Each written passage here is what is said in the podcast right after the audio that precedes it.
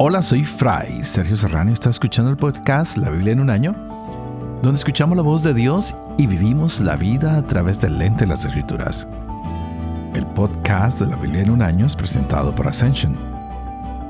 Usando la cronología de la Biblia de Great Adventure, leeremos desde Génesis hasta Apocalipsis, descubriendo cómo se desarrolla la historia de salvación y cómo encajamos en esa historia hoy. Esta historia definitivamente cada día es muy, pero muy, muy interesante. Continuamos con el libro de Samuel y estuvimos viendo cómo David y Abisai entraron en el campamento de Saúl, inspeccionan todo, todo el mundo dormido, la gente que cuida al rey profundamente dormido. El mismo rey ni cuenta se da que David y su otro soldado están tan cerca de él que toman su lanza, su jarro y bueno, es una realidad muy difícil porque David tiene en su poder el quitarle la vida a Saúl, pero lo respeta, lo respeta. No puede atentar contra el ungido de David. David se aparta del campamento de Saúl y se regresa al otro lado de ese campamento y desde allí le grita al general que está encargado de cuidar a Saúl y le dice, ¡Ey! ¿En qué andas? Lo pone en ridículo. Le está diciendo que su rey pudo haber sido asesinado y que él dormía muy tranquila y plácidamente. Y les hace la pregunta, ¿dónde está la lanza? ¿Dónde está la jarra de agua, esa vasija que Saúl usa? Y todos se dan cuenta que no están. Podemos imaginarnos el miedo que sintió Saúl, la desilusión de la seguridad que tienen sus hombres hacia él. ¡Wow! Pero David sabe que no puede matar al rey porque Dios va a ocuparse de este asunto. Dios siempre se encarga de los problemas de sus elegidos. Y es fácil criticar a David por no haber tomado venganza. Pero está haciendo la voluntad de Dios. ¿Cuántos de nosotros hoy dejamos que Dios se encargue de nuestros enemigos? ¿O queremos nosotros tomar venganza? Esa es la gran pregunta. ¿Cómo podemos decirle al Señor que se encargue de cada una de las situaciones y que nosotros podamos vivir con fe, sabiendo que el Señor hará su justicia, que vamos a confiar en Él? Saúl no le queda otra que admitir que está equivocado y decide parar la persecución contra David. Pero sabemos que este es un alivio solo momentáneo. Este hombre Saúl sube y baja en su estado anímico cambia de idea cada momento. Pero David ya se está cansando. Y empieza a huir una y otra vez y ya está cansado. Se refugia en cuevas en cada uno de los lugares, hoy en el desierto.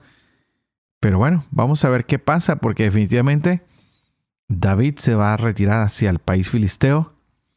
Y hoy veremos cómo se van a dar grandes conflictos para que salga adelante David para que su nombre sea recordado. Así que vamos a iniciar nuestra lectura hoy. Primera de Samuel, capítulos 27 y 28, Salmo 34. Este es el día 118. Empecemos. Primero Samuel capítulo 27. David dijo para sí, Algún día voy a perecer a manos de Saúl. Estaré a salvo y seguro en tierra de filisteos. Saúl dejará de perseguirme por todos los términos de Israel y escaparé de sus manos. David se puso en marcha y pasó con los seiscientos hombres que tenía a Aquís, hijo de Maoc, rey de Gad. Se asentó David con Aquís en Gad, él y sus hombres cada cual con su familia. David con sus dos mujeres, Ahinoam de Yisrael y Abigail, mujer de Nabal de Carmelo. Se dio aviso a Saúl que David había huido a Gad y dejó de buscarlo. Dijo David a Aquís, si he hallado gracia a tus ojos, que se me asigne un lugar en una de las ciudades del territorio y residiré en ella. ¿Por qué ha de morar tu siervo a tu lado en la ciudad real? Aquel mismo día Aquis le asignó Siselag, Por eso Siselaac pertenece hasta el día de hoy a los reyes de Judá. El número de días que moró David en territorio de los filisteos fue de un año y cuatro meses. Subía David con su gente y hacía incursiones contra los Gesuritas, los Girsitas y los Amalecitas. Pues estos son los habitantes de la región desde Telán hasta Sur y hasta la tierra de Egipto. Devastaba David la tierra y no dejaba con vida hombre ni mujer. Se apoderaba de las ovejas y bueyes, burros y camellos y vestidos, y se volvía para llevarlos a Aquís. Aquís preguntaba, ¿Dónde han hecho hoy la incursión? Y David respondía, contra el Negev de Judá, o contra el Negev de Yerachmeel, o contra el Negev de los Kenitas. David no dejaba llevar a Gad con vida hombres ni mujeres, pues decía, no sea que den aviso contra nosotros y digan, esto ha hecho David. De esta forma se comportó David todo el tiempo que moró en territorio de Filisteos. Aquís confiaba en David diciéndose, Seguramente se ha hecho Dios a su pueblo Israel y será mi servidor para siempre. Por aquellos días reunieron los filisteos sus tropas para ir a la guerra contra Israel. Aquís dijo a David, Bien sabes que debes venir a la guerra conmigo tú y tus hombres. Respondió David a Aquís, Ahora vas a saber bien lo que va a hacer tu servidor. Dijo Aquís a David, Con seguridad te haré mi guardia personal para siempre. Samuel había muerto todo Israel le había llorado y fue sepultado en Ramá, su ciudad. Saúl había echado del país a los nigromantes y adivinos. Los filisteos se reunieron, llegaron y acamparon en Sunén. Reunió Saúl a todo Israel y acampó en Helboe. Vio Saúl el campamento de los filisteos y tuvo miedo temblando sobremanera su corazón. Consultó Saúl a Yahvé, pero Yahvé no le respondió ni por sueños, ni por los urín, ni por los profetas. Dijo Saúl a sus servidores, Búsquenme una nigromante para que vaya a consultarla. Le dijeron sus servidores, Aquí mismo en Endor hay una nigromante. Se disfrazó Saúl poniéndose otras ropas, y fue con dos de sus hombres. Llegó donde la mujer de noche y dijo, Adivíname por un muerto y evócame al que yo te diga. La mujer le respondió, Bien sabes lo que hizo Saúl, que suprimió de esta tierra a los nigromantes y adivinos. ¿Por qué tiendes un lazo a mi vida para hacerme morir? Saúl juró por Yahvé diciendo, Vive Yahvé, ningún castigo te vendrá por este hecho. La mujer dijo, ¿A quién debo invocar para ti? Respondió, Evócame a Samuel. Vio entonces la mujer a Samuel y lanzó un gran grito. Dijo la mujer a Saúl, ¿por qué me has engañado? Tú eres Saúl. El rey le dijo, no temas. Pero, ¿qué has visto? La mujer respondió a Saúl, Veo un espectro que sube de la tierra. Saúl le preguntó, ¿qué aspecto tiene?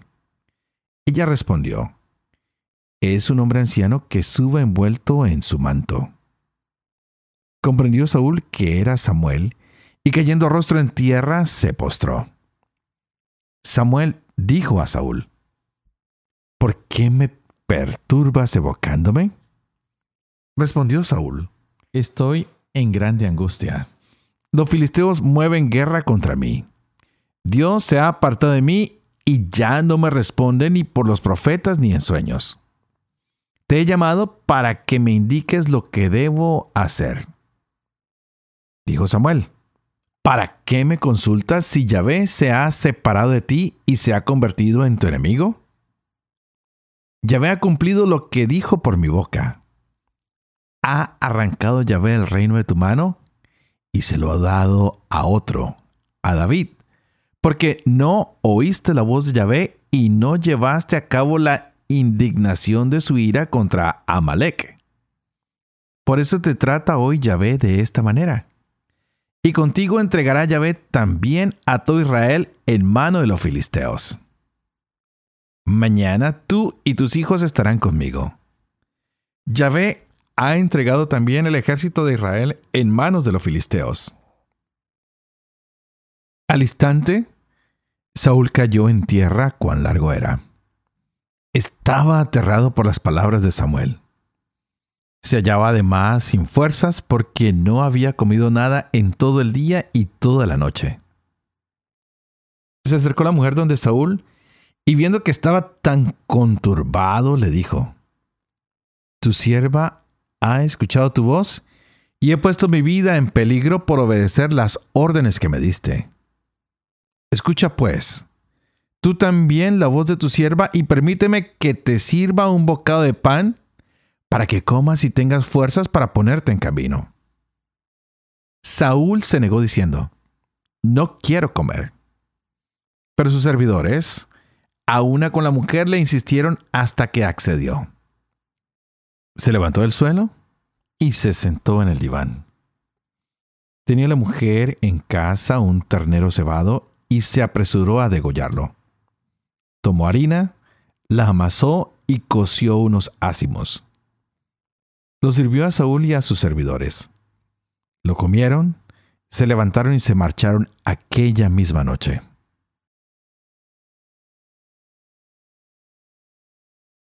Salmo 34 de David. Cuando fingiéndose demente ante Abimelech, fue despachado por él y se marchó. Bendeciré en todo tiempo a Yahvé, sin cesar en mi boca su alabanza. En Yahvé se gloría mi ser, que lo oigan los humildes y se alegren. Ensalcen conmigo a Yahvé. Exaltemos juntos su nombre. Consulté a Yahvé y me respondió.